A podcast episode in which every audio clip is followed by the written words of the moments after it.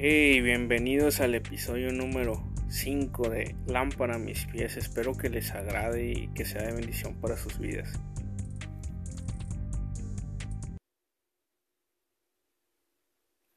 Bueno, pues este quinto episodio este lo titulé y es Cristo.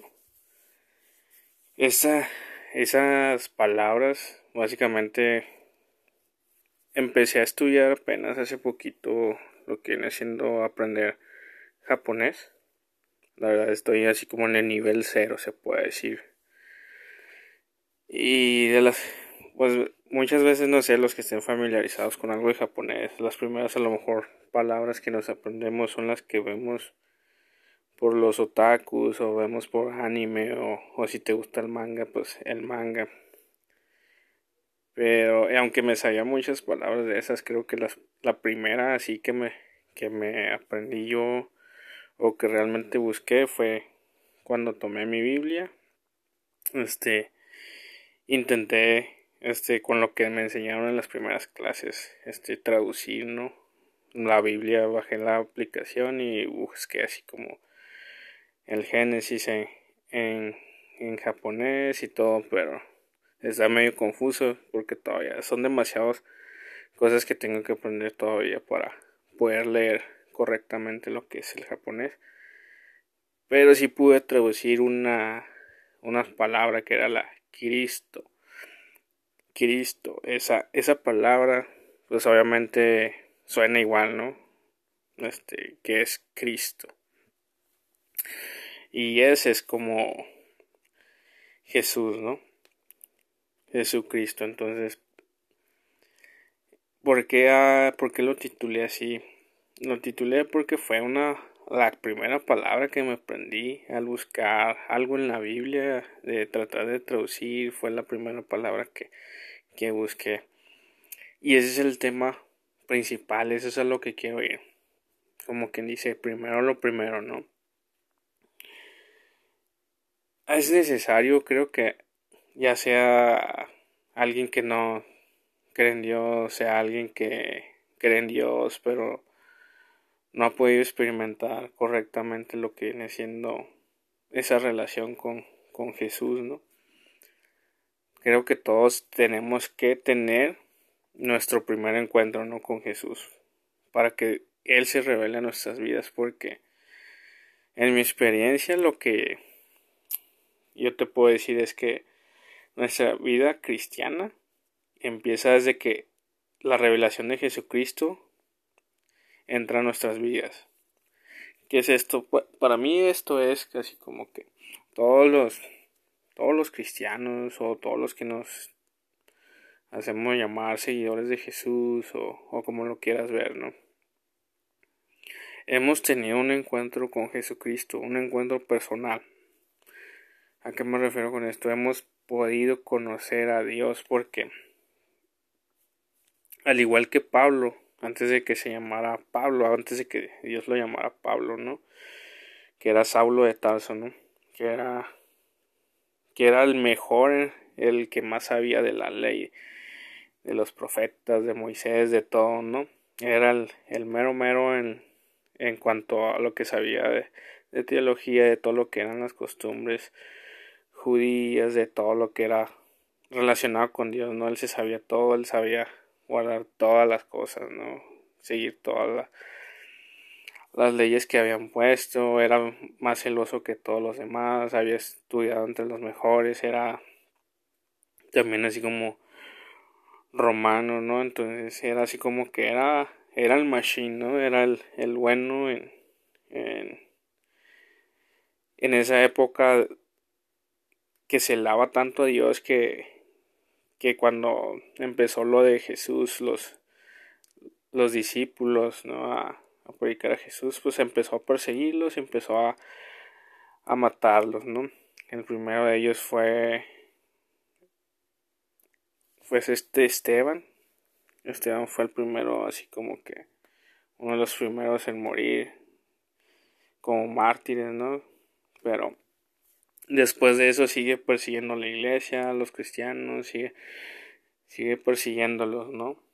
Y, y si nos vamos, por ejemplo, a, a Hechos 9, en Hechos 9 nos empieza a hablar un poco más de, de cómo era tan celoso que cuando va camino a Damasco a seguir persiguiendo y matando cristianos porque ya tenía como quien dice cartas, ¿no? Que le daban la autoridad para, para perseguirlos.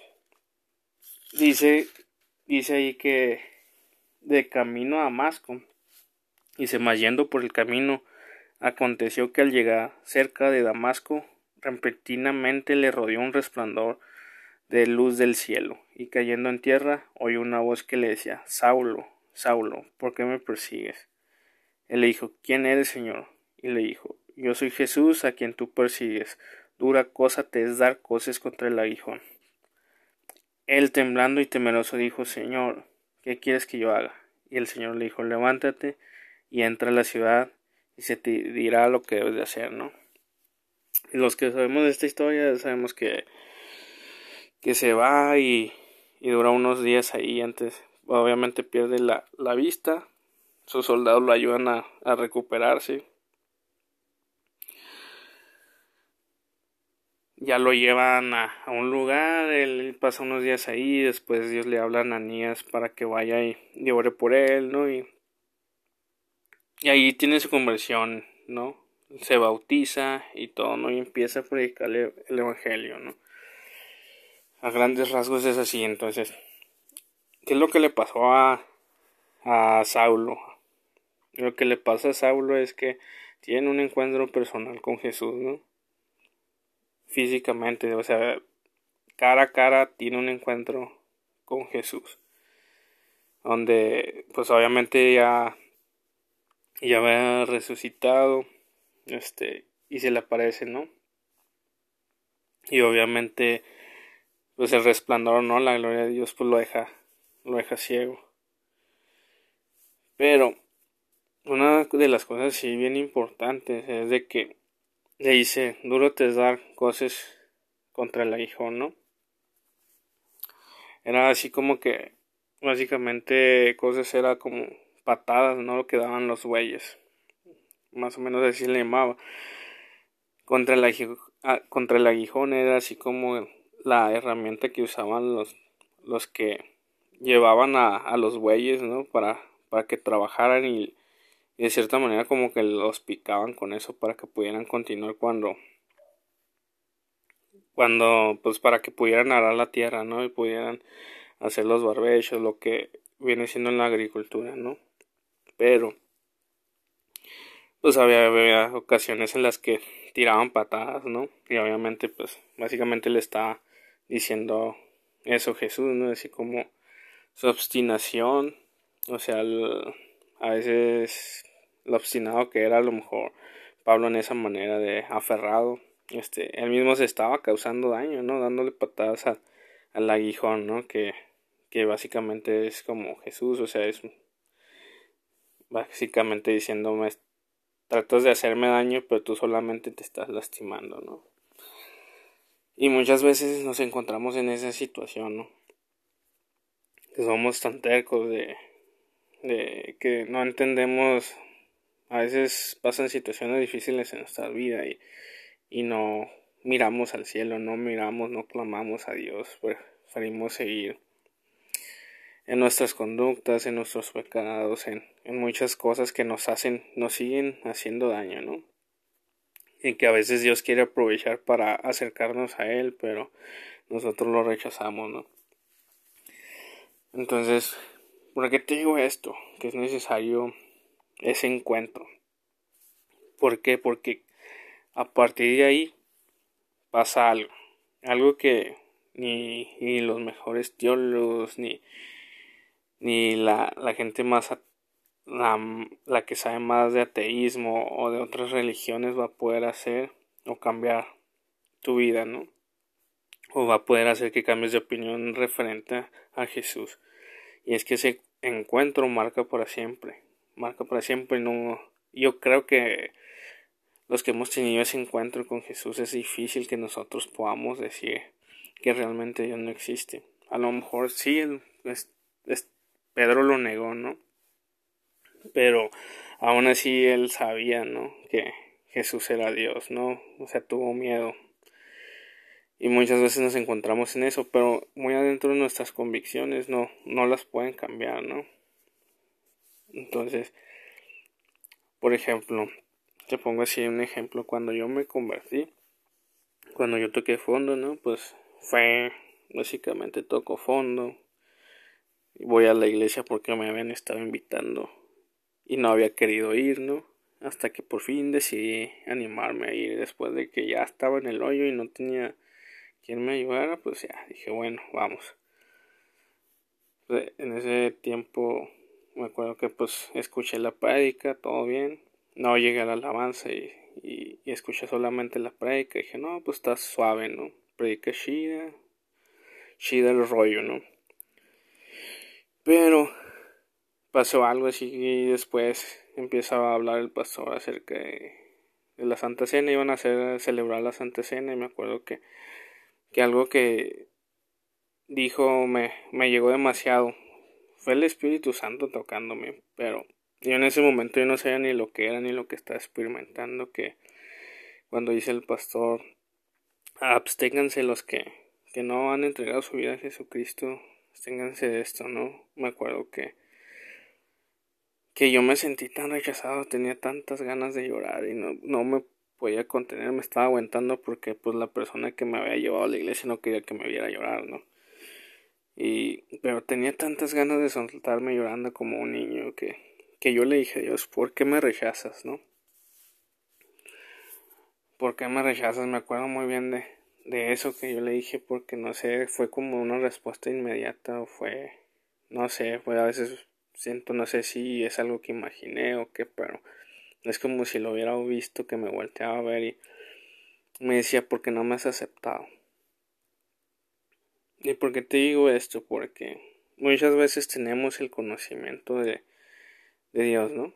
O muchas veces hemos, escuchado de Jesús, eh, que vino, este, murió, resucitó para salvarnos de nuestros pecados, pero lo hemos oído demasiado desde que estamos niños, más si creciste en, una iglesia a lo mejor religiosa o creciste en una familia que tiene creencias religiosas. En mi caso, pues yo no crecí en sí en una familia en la que se iba a la iglesia o se iba a misa o se iba a algún templo.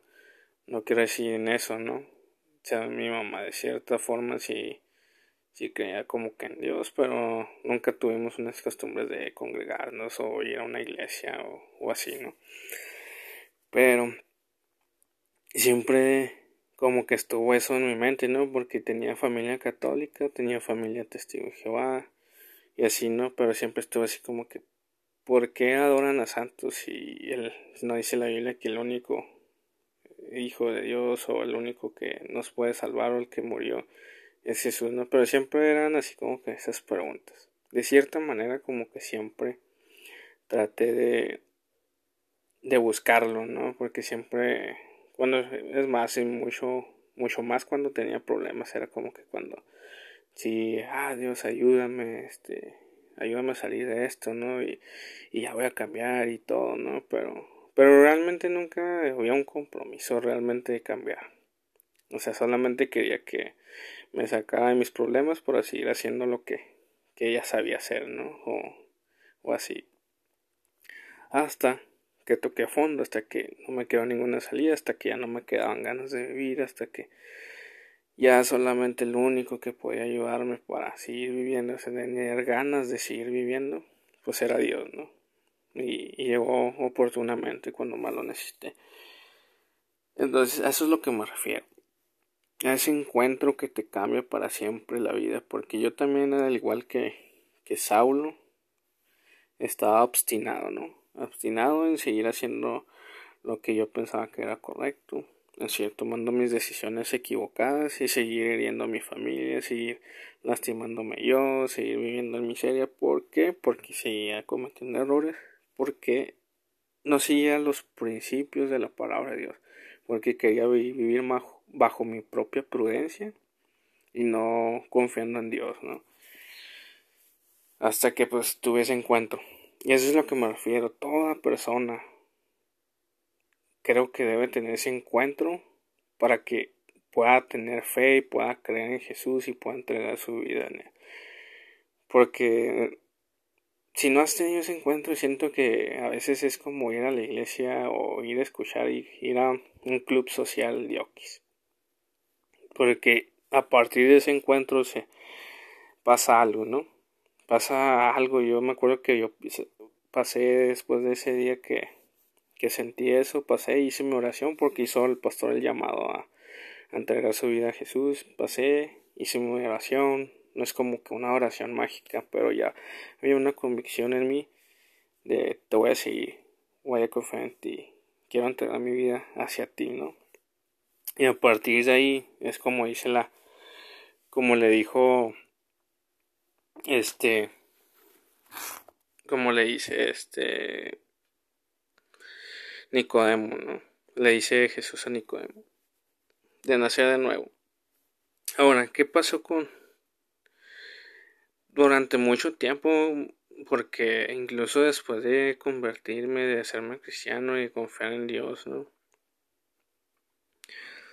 Pasé muchas cosas en las que yo decía, Dios, ¿por qué me escogiste a mí? ¿Por qué me salvaste? ¿Para qué? No entiendo si a veces te sigo fallando, a veces te sigo fallando y me, y me duele cuando te fallo y no entiendo cómo es posible que me puedas seguir amando después de que a veces me equivoco, de que de repente hago cosas que tal vez no te agradan y aunque me arrepiento, ah, yo a veces sentía así como que se enojaba o así. Pero Dios siempre me demostraba su amor, ¿no? Entonces me acuerdo que yo siempre le decía, como, ¿qué viste en mí? ¿Qué has visto en mí para... como para que me ames tanto, ¿no? No lo podía comprender y, y era algo así como que se había vuelto una oración, ¿no? Y no sé si la verdad la pensé mucho para platicarte esto porque es algo muy personal. Es algo muy personal, pero pero creo que es importante porque lo que te quiero hablar es de ese encuentro que necesitamos tener todos con Jesús. Y lo que me pasó a mí y lo que yo me preguntaba tiene que ver mucho con este relato porque me acuerdo una noche, ya, ya, ya era cristiano, ya tenía como dos años, se me hace ser cristiano. Pero siempre hubo esa pregunta, ¿no? Entonces, de la nada, no me acuerdo, una de las una noche estaba dormido y me acuerdo que escuché una voz que me decía Natanael. Y me lo dijo así tres veces, Natanael, Natanael, Natanael. Y yo me, yo me acuerdo que me desperté y dije, pues quién rayos es Natanael, La verdad nunca había leído de él, nunca, o sea, había leído la Biblia, pero pero no recordaba el nombre, o sea, no me, o sea, no, ni sabía quién era, o sea, nada, ¿no? Pues cuando Jesús empieza a llamar al, a los discípulos, cuando él empieza a buscar a los discípulos y a llamarlos que lo sigan, uno de ellos, Felipe, Felipe va y le habla a Natanael, no dice la escritura que dice Felipe halló a Natanael y le dijo Hemos hallado a aquel quien escribió Moisés en la ley, así como los profetas, a Jesús, el hijo de José de Nazaret. Y Natanael le dijo ¿De Nazaret puede salir algo bueno? Le dijo Felipe Ven y ve. Cuando Jesús vio a Natanael que se le acercaba, dijo dijo de él He aquí un verdadero israelita, en quien no hay engaño. Le dijo Natanael, ¿De dónde me conoces? Respondió Jesús y le dijo, Antes de que Felipe te llamara, cuando estabas debajo de la higuera, te vi. Respondió Natanael y le dijo, Rabí, tú eres el Hijo de Dios, tú eres el Rey de Israel. Respondió Jesús y le dijo, Porque te dije, te vi debajo de la higuera, ¿crees? cosas mayores que estas verás. A lo que me refiero, me acuerdo que eso básicamente yo ni sabía, ¿no? Quién era Natanael.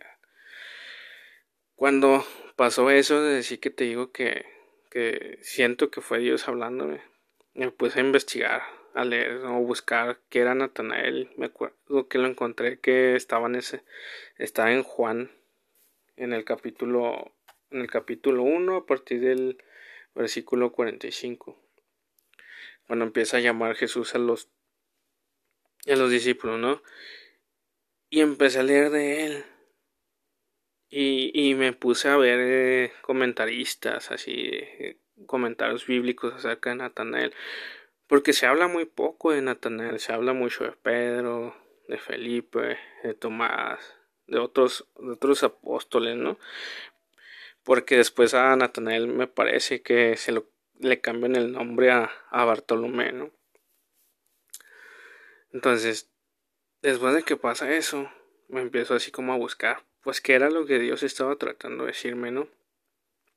Recuerdo que que comentaristas decían así como que fue el primero de los discípulos en llamar Hijo de Dios y Rey de Israel a, Jesús, ¿no? Decían que cuando estaba sentado abajo de la higuera, muy probablemente como, como Felipe le dice que hemos encontrado a de, hemos encontrado al que del quien escribió Moisés. Ellos ellos suponían o ellos decían que probablemente debajo de la higuera él estaba leyendo alguno de los libros de los profetas o tal vez mm, Moisés, ¿no? Tratando de hallar o buscar. Este, yo creo indicios del Mesías, no sé. Pero ellos se referían a eso que tal vez abajo de la higuera él se encontraba leyendo y es por eso que cuando le dice Jesús te vi debajo de la higuera, entonces es cuando lo reconoce, porque le dijo algo que nadie más a lo mejor sabía, ¿no? Entonces fue algo así como sorprendente y le dice, verdaderamente tú eres el Hijo de Dios, el Rey de Israel, ¿no? Es el primero que reconoce a, a Jesús como Hijo de Dios, porque creo que siempre, no sé, o lo, al menos lo que estudié Juan es como, veo mucho en el Evangelio de Juan, así como que trataba siempre Jesús de demostrar de que, o más bien de, más bien los fariseos trataban de, de como desacreditar de que él era el Hijo de Dios y que, y que decía puras blasfemias por eso, ¿no? Porque las obras que hacía y cómo se comparaba a Dios, ¿no?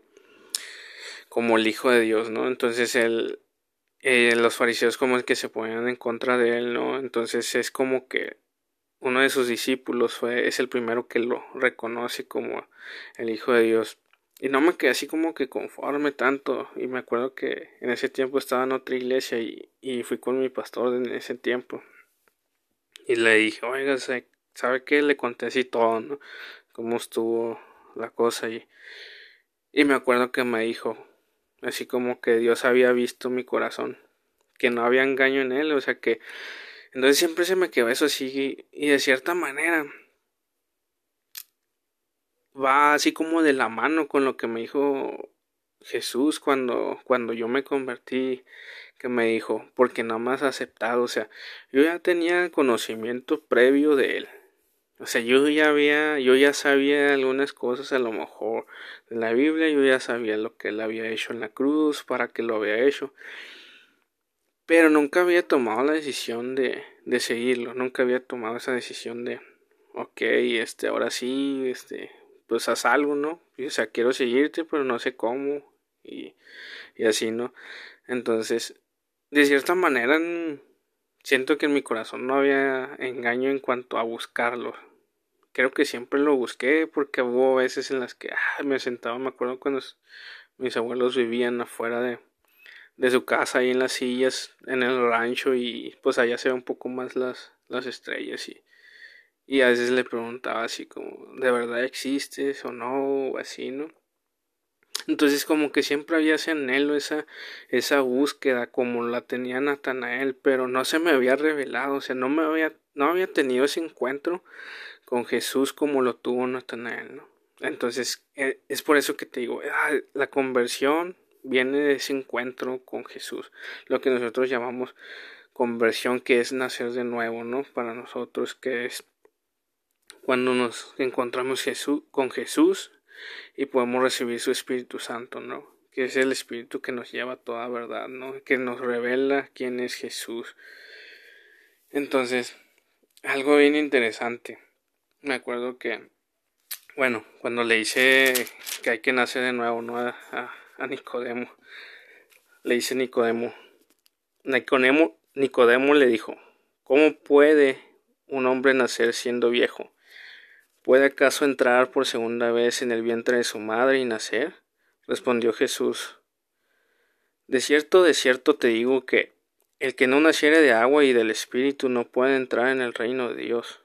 Lo que es nacido de la carne, carne es, y lo que es nacido del Espíritu, Espíritu es.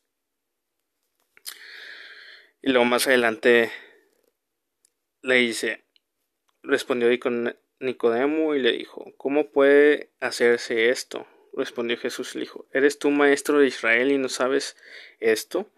De cierto, de cierto te digo que lo que sabemos, hablamos y lo que hemos visto, testificamos y no recibís nuestro testimonio.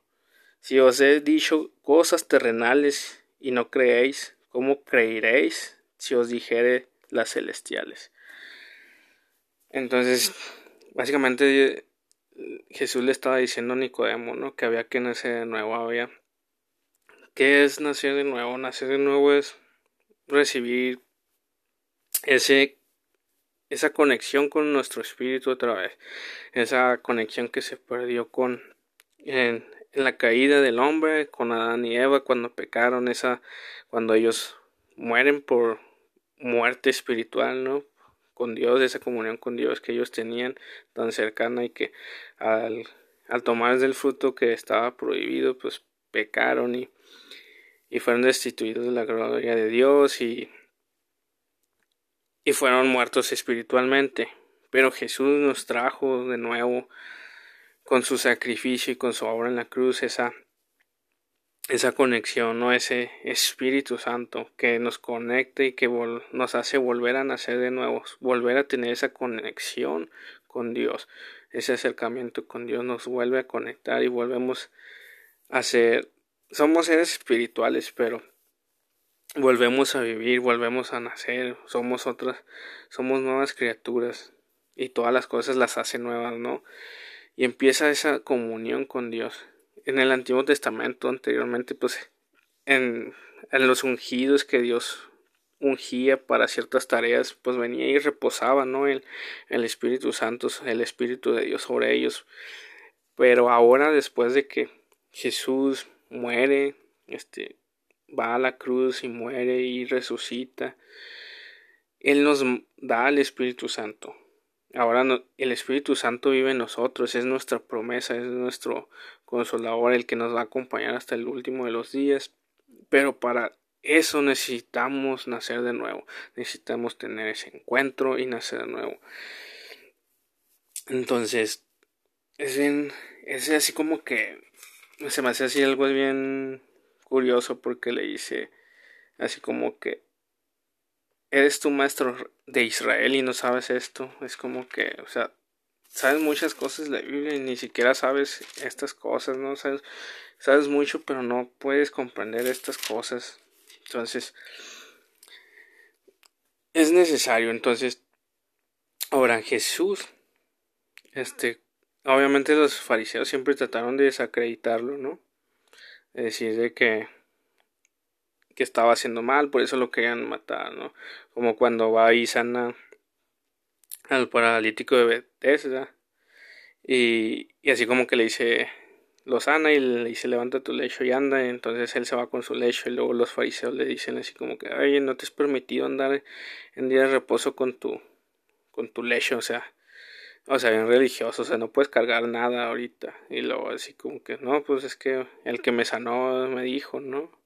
¿a quién te sanó y quién te sanó en, día de reposo? Entonces, más, más a él no lo hallaban, ¿no? Y después Jesús encuentra al, paralítico que sanó y le, le dice así como que, mira, has sido sanado, dice, no peques más para que no te venga alguna cosa peor, ¿no? Entonces, así como que ahí se dan cuenta los los judíos o los fariseos de de Jesús, ¿no? Entonces, así como que le dice, dice que procuraban matarle porque hacía esas cosas, ¿no? En el día de reposo, porque para ellos era así como quien sagrado y aquí había que respetarlo.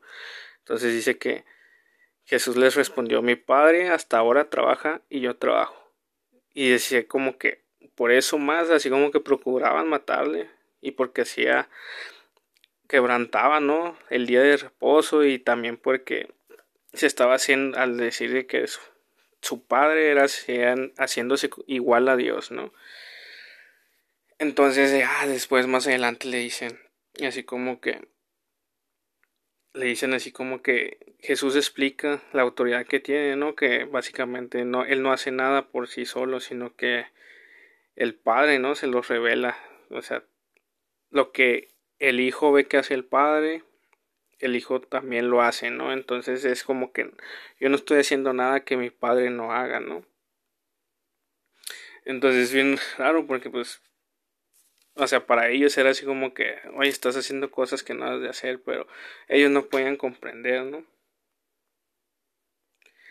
Y me gusta mucho algo que les dice, que básicamente Jesús empieza a decirles un poco más adelante en el, en el, en Juan, capítulo 5, versículo a partir del versículo 30.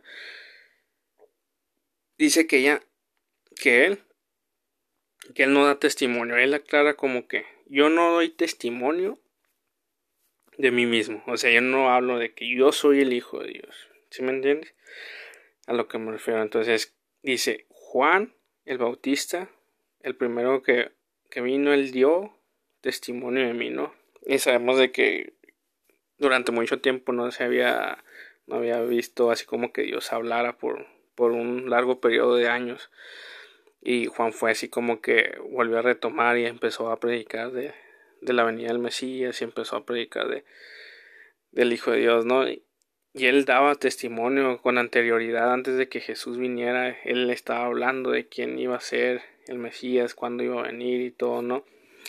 Y les dice así como que Jesús le dice así como que había sido una luz Juan el Bautista para ellos, ¿no? Porque pues obviamente hubo un, un buen tiempo de, silencio de Dios, ¿no? Y les aclara, Juan dio testimonio de mí. Ahora, yo no doy testimonio de mí, yo no hablo por mí, yo no estoy diciendo, ah, yo soy el Hijo de Dios. Dice, las obras que Dios me dio a hacer, las, las obras que mi Padre me dio a hacer, son las que dan testimonio. O sea, las cosas que Dios le estaba poniendo a hacer eran las que daban de testimonio, no eran, no era lo que él decía que él era, sino lo que él hacía daba testimonio de que él, él era el Hijo de Dios, ¿no? Y luego también aclara, no solamente es Juan el Bautista, no solamente son las obras que me encarga mi Padre, sino es mi Padre el que da testimonio a través de las escrituras, ¿no? Él les enfatiza así como que él, que, que Dios Padre da testimonio de, de Él a través de las Escrituras. Dice en el versículo 37. Dice, también el Padre que me envió ha dado testimonio de mí.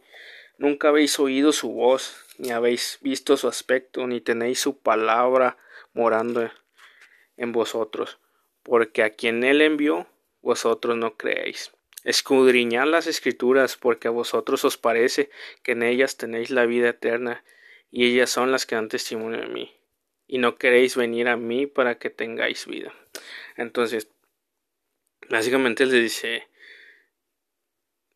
Dios da testimonio a través de las escrituras, pero ustedes no quieren oír, ustedes no quieren creer que Dios me ha enviado, que Dios Padre, que el Padre me ha enviado.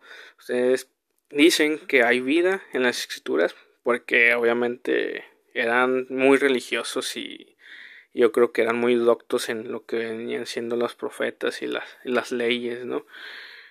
Pero dice que que aún así dice que no quieren venir a mí, o sea, ellas dan testimonio de mí, o sea, las escrituras que ustedes dicen que son vida eterna, que hay vida eterna en ellas, dan testimonio de mí y no queréis venir a mí para tener vida, o sea, no quieres reconocer. ¿Se me entiendes?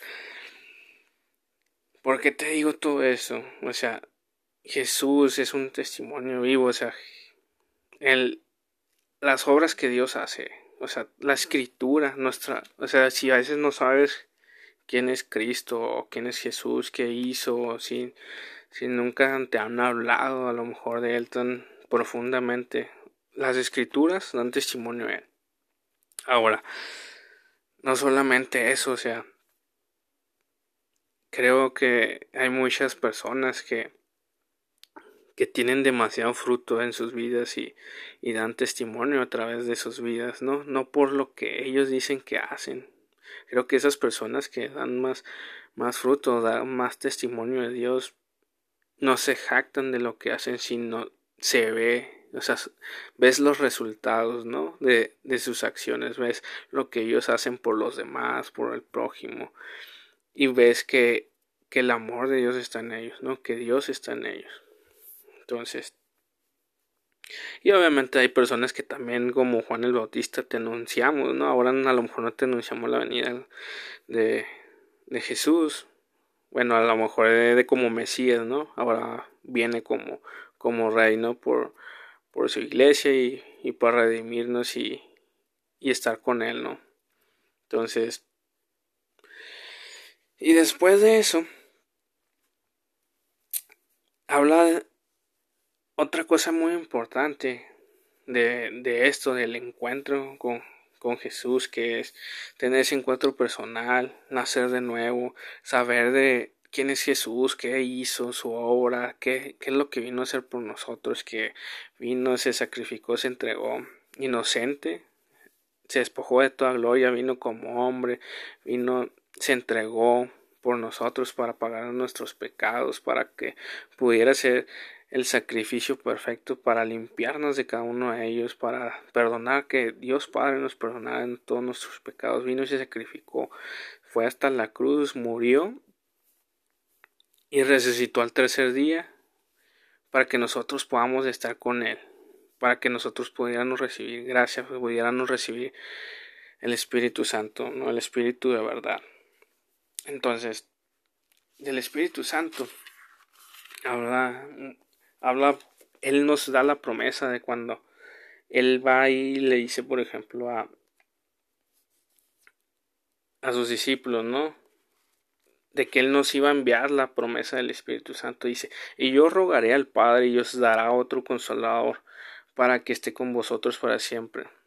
Que viene con consolador, lo habla mucho nuestro pastor, que es el Paracletos, ¿no? El que camina con nosotros al lado, ¿no?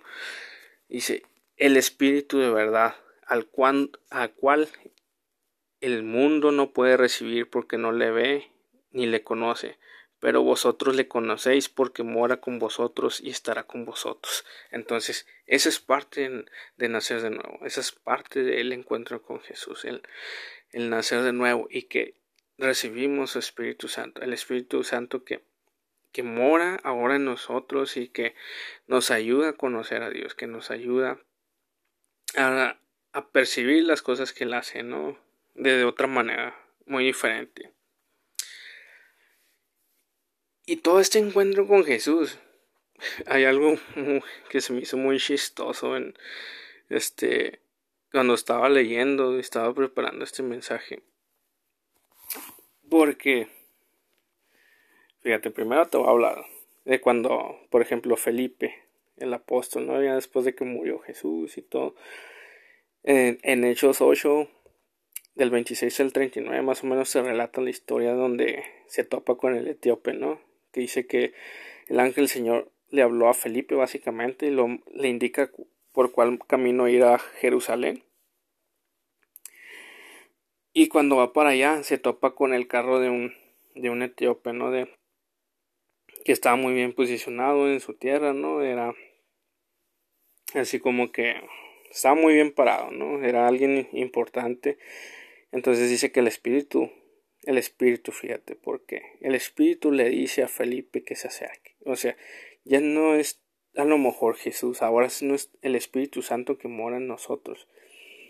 El Espíritu de Jesús, ¿no? Es el que le dice que se acerque el carro. Entonces dice que cuando se acerca, pues el etíope estaba leyendo Isaías, ¿no?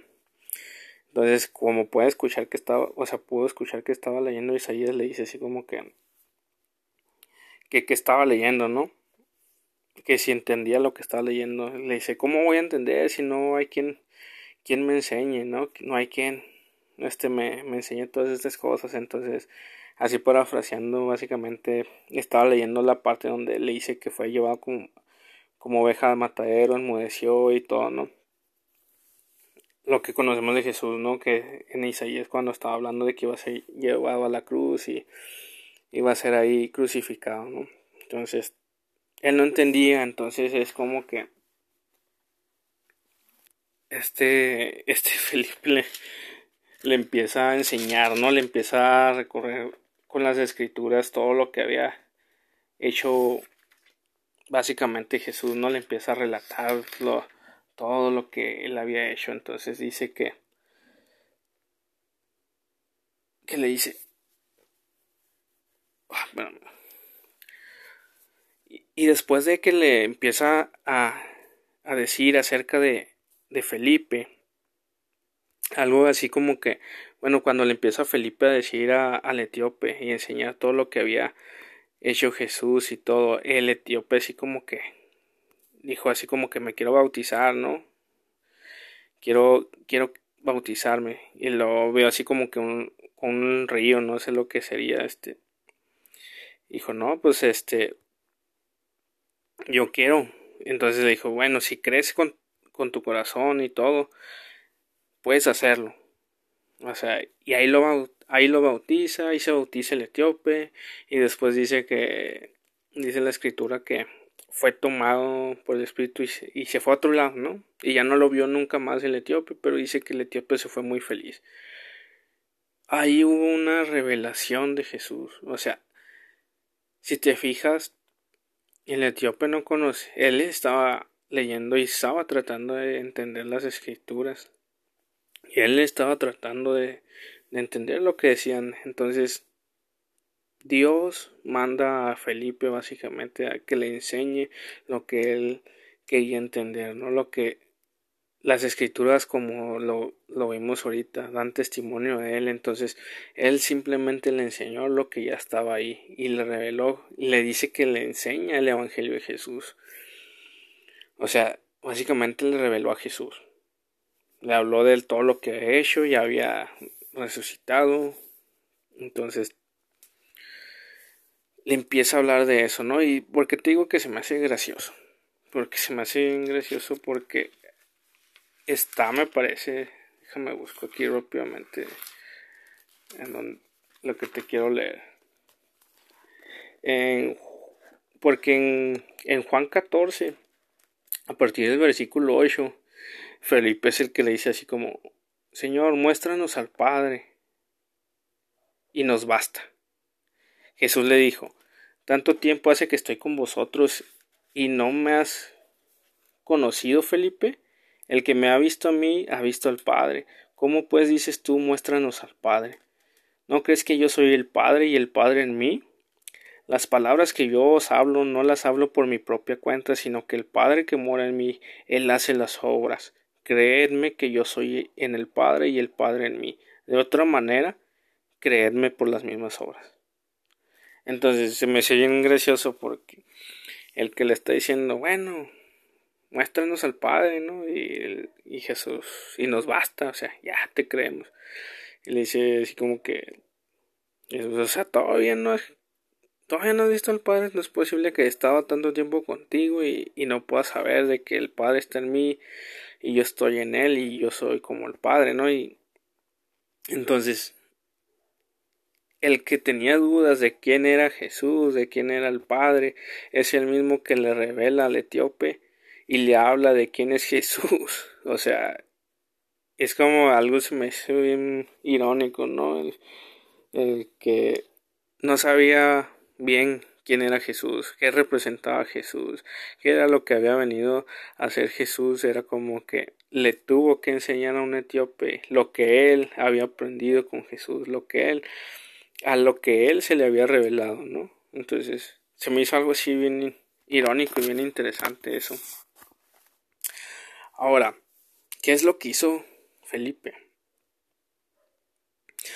Lo que hizo Felipe fue compartió el Evangelio de Jesús. Básicamente habló de todos los hechos de Jesús de todo lo que decían las escrituras acerca de la venida y qué iba a pasar cuando viniera, ¿no? El que iba a morir, que iba a ir a la cruz, iba a morir, iba a resucitar. ¿Para qué? Para limpiarnos de toda maldad, para pagar por nuestros pecados, para perdonar por nuestros pecados, para perdonarnos todos los pecados. ¿Para qué? Para que tengamos una relación a través de Jesús con nuestro Padre, porque dice Decía Jesús que Él era el, camino, la verdad y la vida.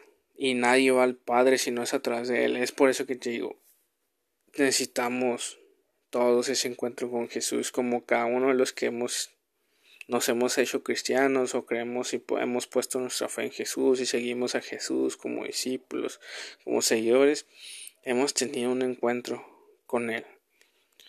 Ahora, cuando te platico de mi testimonio de que que fue en una santa cena básicamente como yo me convertí y por eso me gustan demasiado, ¿no? La santa cena. Me gusta mucho celebrarla y, más cuando estamos, estamos así como que toda nuestra congregación, ¿no? Que esperemos que podamos volver pronto ya. Este, siempre que, que hacen la Santa Cena y que, y que participo de ella, siempre, siempre recuerdo esa parte, ¿no? Esa, esa parte donde dice Primera de Corintios del 11, Primera de Corintios capítulo 11, del 23 al 26 dice, porque yo recibí del Señor lo que también os he enseñado, que el Señor Jesús, la noche que fue entregado, tomó pan y habiendo dado gracia lo partió y dijo, tomad, comed, esto es, de, es mi cuerpo que por vosotros es partido, haced esto en memoria de mí. Asimismo tomó también la copa y después de haber cenado diciendo, esta es la copa del nuevo pacto en mi sangre. Haced esto todas las veces que la bebiereis en memoria de mí. Así pues, todas las veces que comiereis este pan y bebiereis esta copa, la muerte del Señor anunciarás hasta que Él venga. Entonces, si te fijas, debemos seguir compartiendo el Evangelio de Jesús. Debemos, debemos seguir anunciando la obra que hizo Jesús, la muerte de Jesús, su resurrección y su venida, ¿no? Entonces, es Jesús. Por eso quise hablarte un poco acerca de esto, de lo que es Jesús, de, ese encuentro con Jesús, de por qué es tan importante. Porque desde el momento que Jesús se nos revela a nuestras vidas, y que nacemos de nuevo y que el Espíritu Santo mora en nosotros. Dios nos revela las cosas y nos va enseñando y nos va capacitando. ¿Para qué? Al igual que Felipe, para que nosotros compartamos el Evangelio con las personas que están buscando respuestas en su vida o que están pasando por momentos difíciles y a veces el dolor, como yo paso también por dolor y me, me he perdido de vista que Jesús ha estado sosteniéndome en esos momentos dolorosos, al igual con esas personas también lo necesitan, entonces es parte de nuestra vida. Y siempre que cada vez que sucede la Santa Cena, que la celebramos, no solamente recuerdo mi conversión, no solamente recuerdo el día que conocí a Jesús, sino Recuerdo que tengo que compartir el Evangelio de Jesús y revelárselo a otras personas. Entonces, pues es todo. Espero les haya gustado. Este fue un poco más largo. Traté de reducirlo y traté de ser breve en, todo lo que quería decir, pero espero que les haya gustado y, y síganme y muchas gracias por escucharme. Dios los bendiga.